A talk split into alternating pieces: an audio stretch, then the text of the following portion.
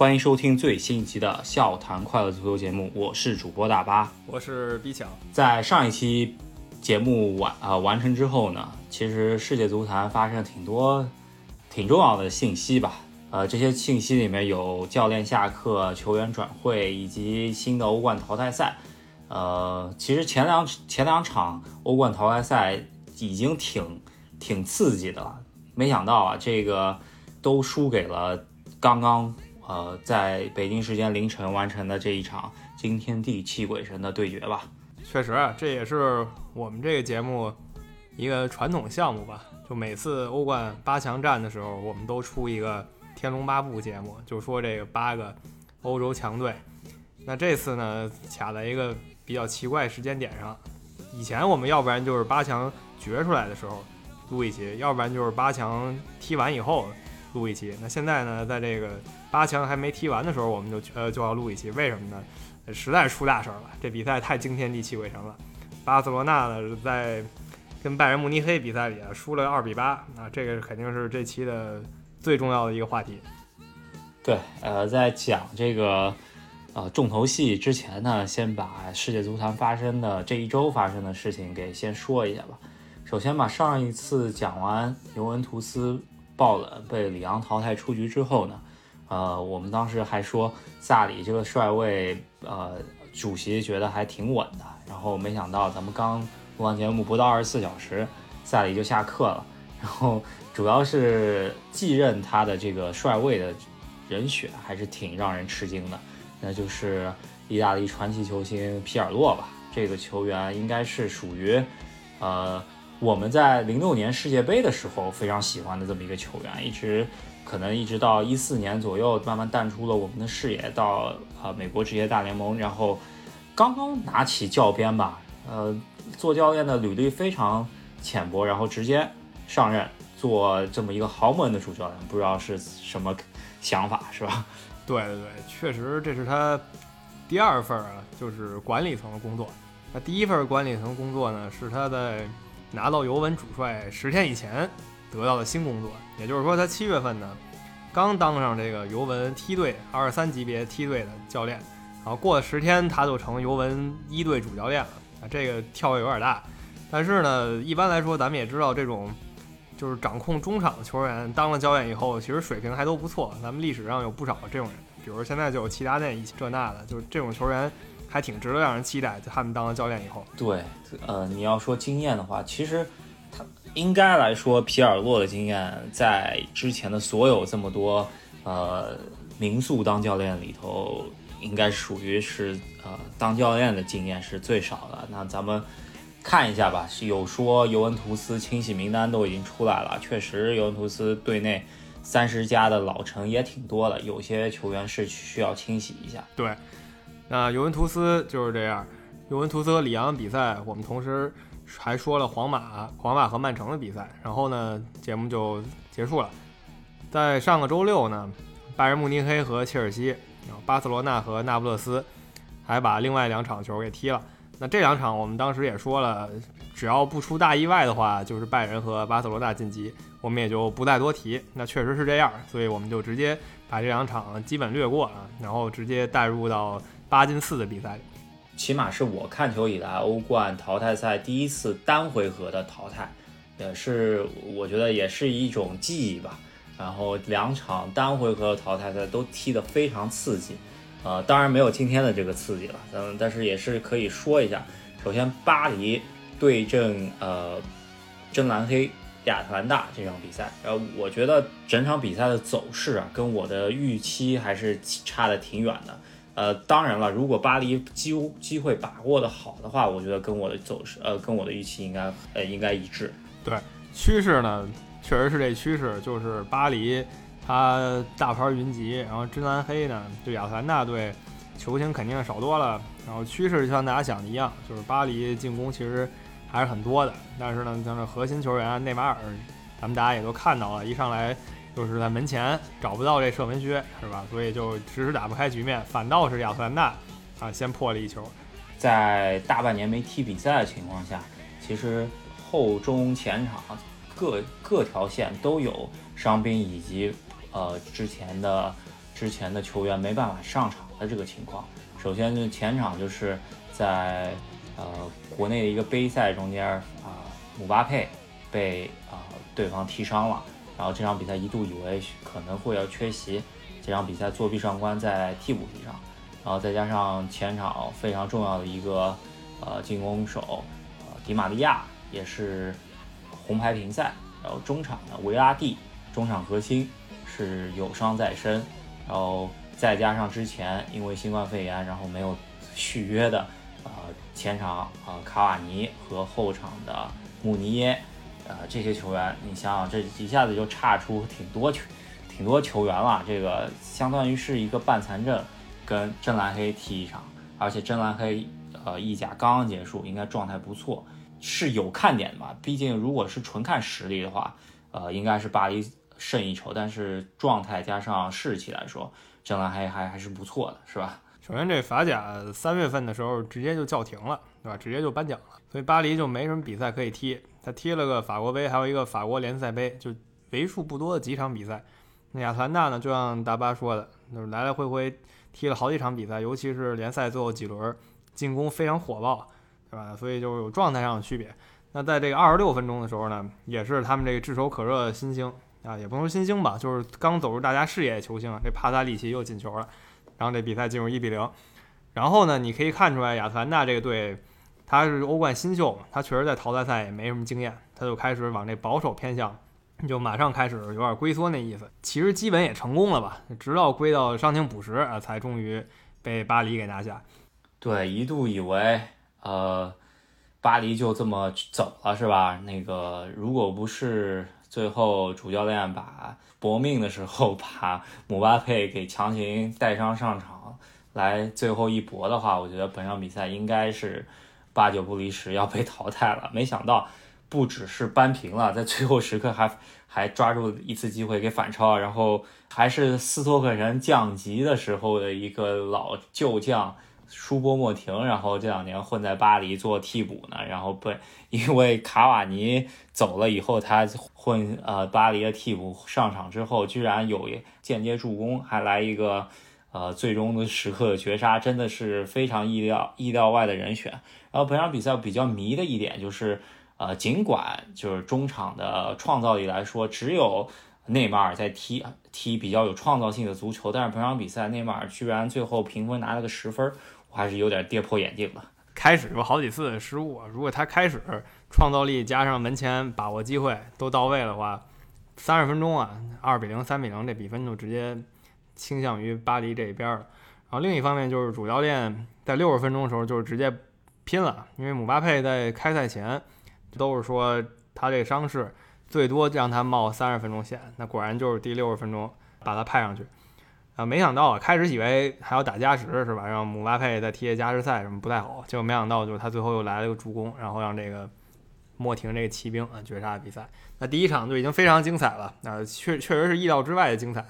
大家看完以后，其实都对这个亚特兰大队送上掌声啊，因为这是一个欧冠新军，然后呢，球员也都是相对平民化的球员。当然了，你不能说他真真的是无名小卒，就是不错的球员，都不是大牌，所以给人很大惊喜。然后下个赛季他们还在欧冠里。对，呃，主要还是最后五分钟这么来一个呃大翻车吧，可能有点让人很难去接受这么一个失败，但是也没有办法，毕竟还是，毕竟大巴黎在欧冠混的时间更长一点，这样子失败更多一点吧，是吧？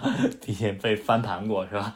就大巴黎这个上一次进欧冠二十多年前啊，欧冠四强啊，二十多年前，在他发迹以后这七八年。最多就是八强，那这次也是他们一个大的突破，进入四强了。那进入四强以后呢，他们将面对对手是相对容易一点的一个球队，那就是我们马上会提到的比赛，就莱比锡红牛，啊，也是二比一淘汰了马德里竞技，应该也是在欧冠中间经历过很多次惨痛失利的马德里竞技。这场比赛的结果呢，就跟上一场比赛结果的 相反了，然后跟我的预期。也是有挺大出入的，因为我应该觉得马德里竞技在今年的欧冠中间啊有很大希望，最终能起码闯到决赛吧。没想到居然在红牛这边吃了瘪。对，上一期说了是吧？马竞呃比较怵的对手尤文图斯、皇家马德里，同时被淘汰了。那红牛在他能抽到对手里啊，绝对是绝对是软柿子了。就这场呢，还是红牛先发制人，然后马竞开始那个保守战术，一看终于不好使了，才往上派这些攻击手，像菲利克斯啊这样才开始往上上。上了以后也算有效果，菲利克斯突到禁区拿到点球，罚进点球啊，然后比赛看起来呢。不管马竞是想接着攻啊，还是说想想接着耗，是吧？都可以。但没想到又是比赛结束前，红牛又来那么一球，又是一个二比一。比赛虽然扳平过程是不一样的，但是这两场比赛最后结局都是最终在补时左右的时间啊就绝杀。对马竞这呃，我觉得西蒙尼上半场的战术实在是太保守了，上半场守成一个零比零，然后首发的是一个四四二，然后前两前场的两个前锋吧，都还算是那种搅屎棍子，就是在前场。抢的，特别是科斯塔，我觉得这个用兵是比较臭的。然后可能也是想复制对阵利物浦的那个第二回合的比赛，然后没想到就是没做好啊。菲利克斯上来之后各种突破，然后造成了任意球，然后自己还造了个点球，自己罚中。我觉得这个表现应该来说能够起码让西蒙尼知道这个球员起码应该是未来的舰队核心了。就可能唯一有点可惜就是我觉得菲利克斯这样球员。还是应该去一个攻势更以攻势为主的球队啊，能展现他的进攻天分。马德里竞技呢，太多时候就是想来一个一比零啊，甚至有时候就想保平呢。这个可能这个球队风格真的不是很适合他。但不管怎么说，这场比赛足够看到他的天赋了。对，然后我觉得马竞的这个出局令人意外一点呢，是第二个进球是一个折射进球，还是一个美国小将，然后替补上场之后来了一个。呃，远射吧，然后打在中卫身上弹进去了，门将也没办法防这种折射折这么大的进球。然后，呃，八十七分钟把这场比赛这个时间点比较赶赶的比较寸吧。然后莱比锡红牛晋级啊，可以说莱比锡红牛整个球队吧，并没有特别大牌的球员，可以说他那个唯一最大牌的呃维尔纳已经 转会切尔西了。然后中中前场那个。之前的瑞典名将福斯贝里，这场比赛也没有太多上场机会，整个还比还不算特别明星化的球球队，然后第一次在欧冠中间打进四强，这个也是我看球历史中间很少见的一 一个场景吧，是吧？嗯，对，莱比锡红牛确实挺挺震惊的，淘汰马竞啊，之前是淘汰热刺，这两场都挺。让人不可思议的，所以看下一个大巴黎怎么办吧。另一个要说就是他们的主教练，这主教练呢也不是什么红人儿，是吧？他在球员生涯有过职业生涯，那几乎没上过场，就二十岁的时候他就放弃踢职业足球了，然后就想办法当教练。然后在莱比锡呢，其实也是他的第一个完整赛季，哎，然后居然就有这么好的效果，也才三十三岁，是最年轻的达到欧冠四强的教练。呃，莱比锡的。这个门将呢，我我看了一下这个履历啊，之前是在英国啊小球队混迹的，然后没想到到到德甲之后，跟着莱比锡一路升上来，还能最终能踢进欧冠半决赛，真的是令人刮目相看了。我觉得，就这人我认识啊，他是以前利物浦的一个不太重要的名球员，是个小将，对吧？就是那种在季前热身都基本看不到那种小球员。然后呢，也是把他满世界租借，什么胡尔城啊，什么低级别联赛，什么特拉米尔流浪者，乱七八糟的，就是干这个。然后后来给他卖到，当时还不是很凶的红牛队啊，现在踢过欧冠半决赛，也是逆袭了。对，呃，我觉得也是跟罗伯特森有异曲同工之妙吧，是吧？这这个感觉。那这场比赛也就是说完之后，呃，今年。欧冠四强的上半上半区的对决就是巴黎对阵莱比锡红牛，我觉得这个对决还是令很多人比较吃惊的。我觉得还是巴黎对阵马竞好看一些。可惜啊，马竞球迷心里苦，今年熬走了两个克星，一个 C 罗，一个皇马，是吧？然后没想到，好像被红牛给干掉了，真的是可能离自己第一个欧冠还还有着路要走呢，是吧？嗯，对，其实挺意外的。红牛这一场比赛来说，呃，运气成分还挺大。就比如那个折射球吧。那接下来就要说大事儿中大事儿了。今天真是出大事儿了。本来我们还在想到底是八进四曼城跟里昂那个踢完了以后再一起录呢，还是怎么着的？结果没想到今儿来这么一比分，八比二，那这八比二都踢出来了，就必须得聊一期了。啊，对，嗯，有人甚至已经说啊，这场比赛其实拜仁是把一场比赛拆成两场比赛踢了，上下半场，然后首回合、次回合各四比一把别人淘汰了。我觉得这个也这么想也不错，是吧？是可以这么理解吧？毕竟上下半场都是四比一，但我其实觉得没踢之前啊，其实大多数人也认为拜仁慕尼黑赢面比较大，呃，理由多方面吧，一方面是巴塞罗那。整个球队最近几个月一直被球迷还有各大媒体调侃，就是年龄逐渐老化了。尤其那几个场场需要首发的核心，都是三十三、三十四的年龄。那足球比赛呢，虽然你技术好、意识好、团队意识强，这那的，但是呢，如果对方就是生猛、就是能冲、就是快的话，有时候你还真扛不住，是吧？遇到拜仁慕尼黑这种好几个边路快马球队啊，你还真有可能就扛不住。这是一点，另一点就是在七月底的时候，巴萨在西甲联赛踢的就不怎么样。然后梅西在结束后接受媒体采访，他就说，如果欧冠也像西甲这么踢，那我们迟早吃亏的。那其实他们队内也很早意识到自己有很多问题了。本场比赛本来大家觉得可能是巴塞罗那肯定是弱一筹的，毕竟拜仁慕尼黑刚刚把那个切尔西给虐了一通，两回合一共踢进呃七个球吧。大家都觉得巴塞罗那可能会弱一点，可是，呃，有上一场比赛吧，巴塞罗那把那不勒斯给淘汰了。这场比赛，啊，让巴萨重燃出了希望，特别是梅西的状态其实还是不错的，在那不勒斯踢出了一场比较不错的表现。虽然没到自己职业生涯特别高光的这么一个表现，有个一条龙的进球，但是，呃，让可能让。巴塞罗那球迷心存一点侥幸吧，然后觉得还是可以跟拜仁慕尼黑可以搞一搞的。然后本场比赛首发出来之后，发觉呃巴塞罗那这个教练呢，他完全就是把边路给放弃了，踢了一个四四二的阵型，而且四个中场没有边路的球员，然后呃相当于就是集中火力跟别人绞杀中场，然后把边路让给你们。然后拜仁那边可是。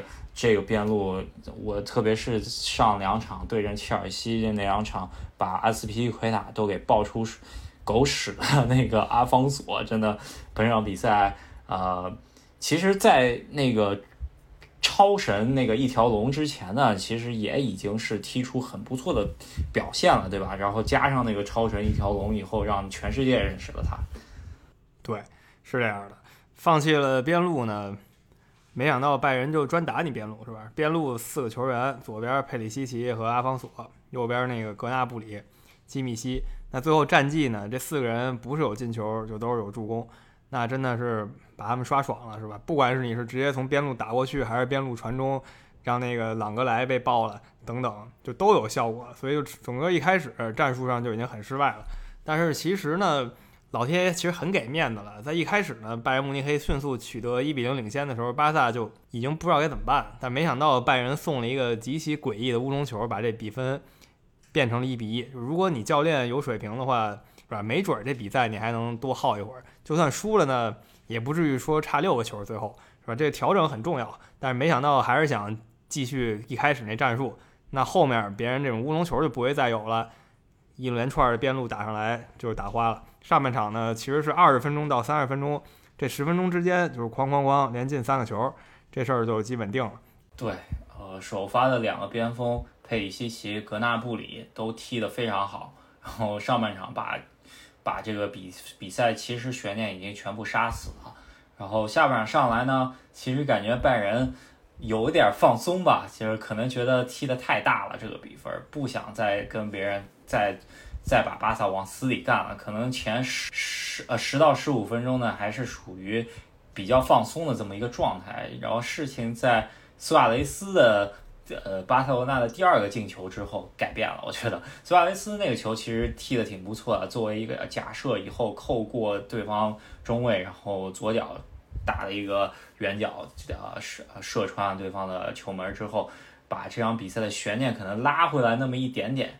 然后拜仁开始疯狂进球了，是吧？就有人说这个巴塞罗那有没有可能扳回来？其实我看是完全没可能。就是速度上，这个节奏上差太多了。那边冲起来的时候呢，你反应不过来，就是巴塞罗那这边真反应不过来，跟不上，所以就有这种结果。即使你苏亚雷斯有一个非常漂亮的进球，大趋势啊依旧是一边倒的。就是要是想在拜仁身上占便宜，在巴塞罗那这边说句难听的，你甚至得去百大巴才行。所以说。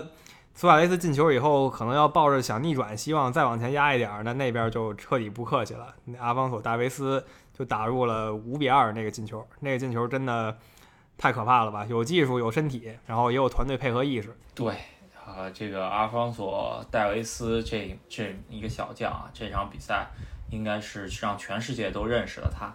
首先吧，这个我突然让我想起来，就是。一零年的欧冠，那个贝尔横空出世的那场比赛，就是，呃，热刺对阵国米，贝尔一个人单爆了对方的右后卫，加上整个右中卫组合，加上门将嘛，对吧？整个就把国米的那条后防线给爆了。这场比赛可以说阿方索戴维斯没有达到那个程度的碾压吧，但是这个过人啊，是已经是可以达到五年前梅西。把那个博阿滕给晃倒的那一下，可能长久存留在各大足球论坛以及足球群里面的那个动图啊，我觉得 应该是塞梅多是呃被晃的，就是最后追的不上，然后摔倒那一下，应该是大家经常会拿出来提的一个笑料了，是吧？没错，那一球是本场绝佳的一个片段，左后卫突到底线啊，就球门边上了已经是，然后助攻的右后卫。挺有意思一个进球，然后接下来呢，我觉得拜仁慕尼黑可能也没想真的再把这比分扩大多少了，但是呢，换上了库蒂尼奥，库蒂尼奥是名义上他还是巴塞罗那的球员，他只是租借到拜仁慕尼黑了，不太清楚他是想怎么想的。他上场以后呢，劲头非常足，两个进球一个助攻，把这比赛直接打成八比二。对，呃，首先吧，库蒂尼奥这个是。呃，现在背的拜仁慕尼黑的十号呢，其实已经是易主了，给了从曼城转会过来的萨内。也就是说，他下赛季肯定是待不了在拜仁了。那他回到巴塞罗那以后呢？你想，这个对面队友刚被你干了一个第七、第八个八比二这么一个比分，大家肯定不容不会待见他。那他巴塞罗那也待不了了，之后看到底是租借还是卖。但是我觉得吧。可能反正他应该是不会再回到巴塞罗那的，应该他自己心里也清楚。当然，他这两年在巴塞罗那这么一个境遇吧，呃，应该是对于这么一个境遇来踢了一个有报复性的足球吧，是吧？嗯，对我个人觉得是有报复性的，毕竟他再怎么拼，拜仁的位置是没有他了。然后他可能是想离开巴萨吧，潜在的下家这几天传的火的。有阿森纳，有热刺啊，这个不是这期重点，咱们可以关注一下。那总的来说呢，这场我认为不是说巴塞罗那球员梦游啊或者怎么着，就是战术上就已经被完爆了。你就想拿一个比较老的车跟人一个比较新的跑车去竞速，是竞不了的。你得用另一种战术钳制住啊拜仁这种球队。那主要责任肯定是在教练这边。对，可以看到首发阵容超过三十岁的球员，皮克、阿尔巴。呃，布斯克斯、比达尔、梅西、苏亚雷斯，其实，呃，如果真的说年龄的话，拜仁那边其实也不是那么年轻吧，因为啊，首发的十一人中间也有五个人是超过三十岁了，那平均年龄可能还是会小一些，特别是边路球员啊，格纳布里以及后面两个边后卫阿方索·戴、戴维斯和基米希这样子的边路组合，比起巴塞罗那那边的边路组合来说，真的就是。呃，平均年龄小了七到八岁，那根本就吃不住了，对吧？然后，呃，加上中场，呃，一直是巴塞罗那传控足球的呃战术核心吧。然后这本场比赛的布斯克斯和呃弗朗基德容这两个球员，呃，可以看到和他巅峰时期的呃哈维伊涅斯塔来比起来，这个球基本上是控制不住的，是吧？然后。呃，加上苏亚雷斯、梅西呢，其实梅西状态还可以吧，苏亚雷斯状态也算不错。呃，有一点要说一下，苏亚雷斯本场比赛进的这个进球呢，是他在近三年欧冠里面，除了在诺坎普以外进的第一个欧冠进球。所以说他在客场呢，呃，这场比赛其实是相对客场吧，然后能进这么一个球，也是比呃，起码在三年内是超常发挥了一下吧，对吧？然后。只能说他那个进球就是遮羞布了，是吧？就是呃，赛后那个踢踢完这场比赛之后，双方队员都还是有比较出名的那个采访的片段。呃，首先皮克就说了，这个我如果呃巴塞罗那需要改变，如果呃球队能买进新的球员的话，我第一个让步就走人，是吧？这个还非常有意思。嗯，对他也是对巴塞罗那是真爱，皮克这球员。那总的来说，这比赛战术呢就被那边碾压了。然后呢，可能巴塞罗那也太迷信于这么多年好使的这个传控足球战术啊，再加上球员。确实太老了吧？你战术再强呢，人都那么大岁数了，体育运动嘛，这个真的有的时候就真的就是一力降十会的事儿，是吧？你踢得再好，那边就是生猛，有时候就是没辙。像这场，包括守门员跟中后卫之间配合也都有一些失误。莱万多夫斯基捡过这种漏，但他自己没打进。要这种漏都打进了的话，那比分就得更大了，是吧？就更惨。对。呃，讲到皮克说有新球员来我就走人，可是新来的球员这些年巴塞罗那走了内马尔之后，新来的这些球员吧都不怎么样，对吧？就是这三年的引进，登贝莱、格里呃库迪尼奥加上格里兹曼这三个三亿球员吧，对吧？就不止两亿起飞了，现在是三亿起飞。呃呃，首先一个亿在对面进了两个球，一个助攻，然后另外两个亿，一个在替补席上没上，然后还有一个亿 上了半场，完全隐身，是吧？这就是转会市场上操作的一些失误。对，确实是这样。就是小的格局上，就光这场比赛就有一些问题，咱们都说了。大的格局上，就是他们的整体战略，你也发现变了，对吧？我以前不觉得巴塞罗那是那种掏重金买球员的球队。顶多买个亨利，这已经算是很了不起的事儿了。他们的大牌球星呢，很多很多，或者绝大多数吧，都是青训营培养出来的，是吧？就这个是他们的一贯传统。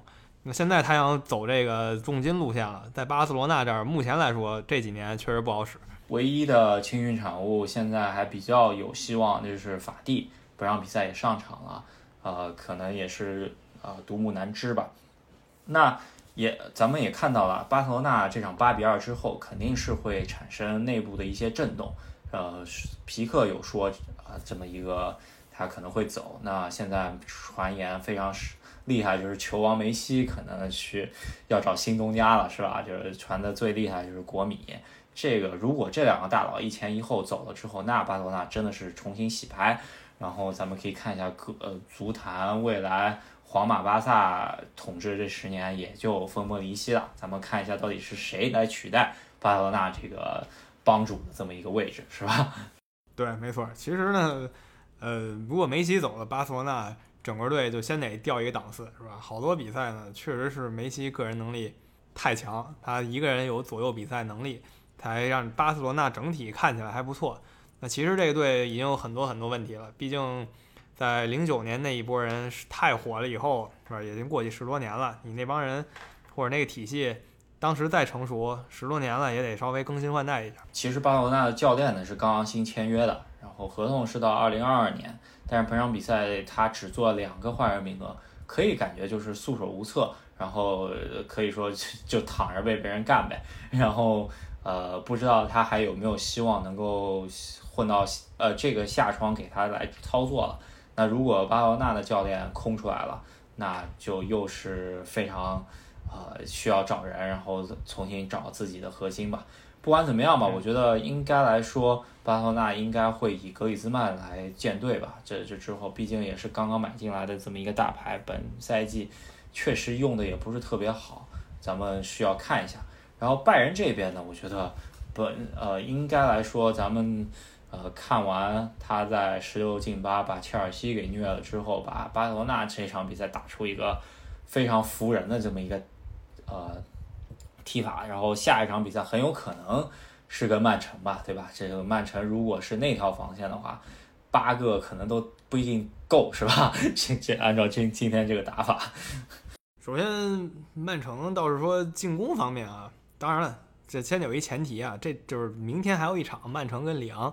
咱们也不也不瞎说，咱们就客观说，曼城肯定是实力碾压里昂的，但谁也不能说有没有爆冷情况，对吧？咱们就都不不管这些，就假设曼城顺利的拿下里昂，他进攻方面，我认为他是不虚的，他那边路也都是人才济济，是吧？斯特林啊，然后马赫雷斯，席尔瓦这那一堆人，但是他防线呢，就像大巴说的，今天你看这个巴塞罗那中后卫这朗格莱就被爆了好几次。那曼城的中后卫呢，其实还不如朗格莱加皮克这对呢，是吧？这个拉波尔特是可以，但他的搭档呢，咱们都说了可能两位数次了，就一直没有一个真的好的搭档，就配谁呢，都配的感觉不那么得心应手。所以说，曼城如果是最终跟啊拜仁来这么一场对决的话，瓜迪奥拉得好好想想自己的防线该怎么组织一下。毕竟今天的惨案还历历在目呢，是吧？而且瓜迪奥拉的踢法跟巴塞罗那还挺挺一致的，可能中场稍微能好一些，因为毕竟还是有德布劳内来撑一撑，是吧？其实本场比赛莱万多夫斯基这队内欧冠头号金靴吧，这个应该他今年拿金靴是没有问题了，这其实是被看住了，但是后后面三个。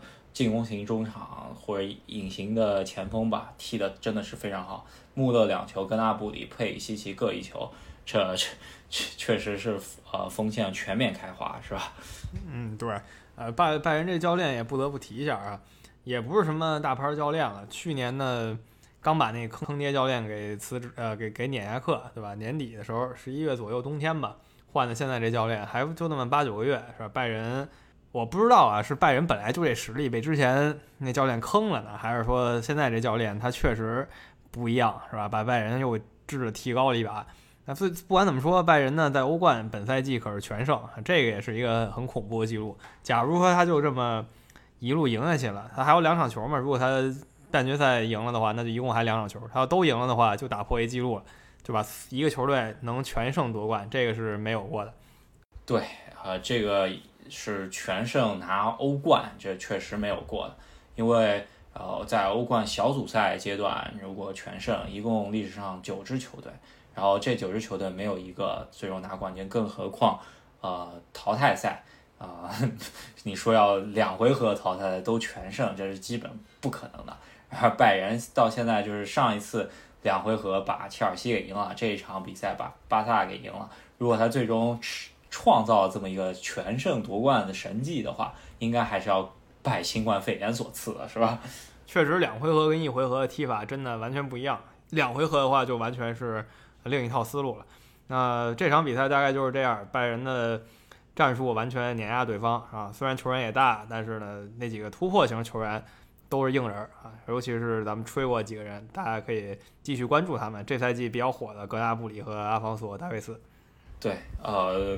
呃，咱们也仔细去查了一下历史吧，可能也不是那么精确，但是巴塞纳确实在我们的印象中间看了十几年足球里头，巴塞纳没有输过那么大的比分。然后仔细去查了一下呢，好像能查到一九三五年的时候，巴塞纳输给过皇马八比二这么一个比分，查到了也是一九四零年，呃，塞维利亚在西甲里面屠过一次巴萨十一比一，在在这之后呢，应该是没有查到类似这么大。夸张的比分了，应该也是近巴塞罗那近半个世纪以来输的最大的比分了。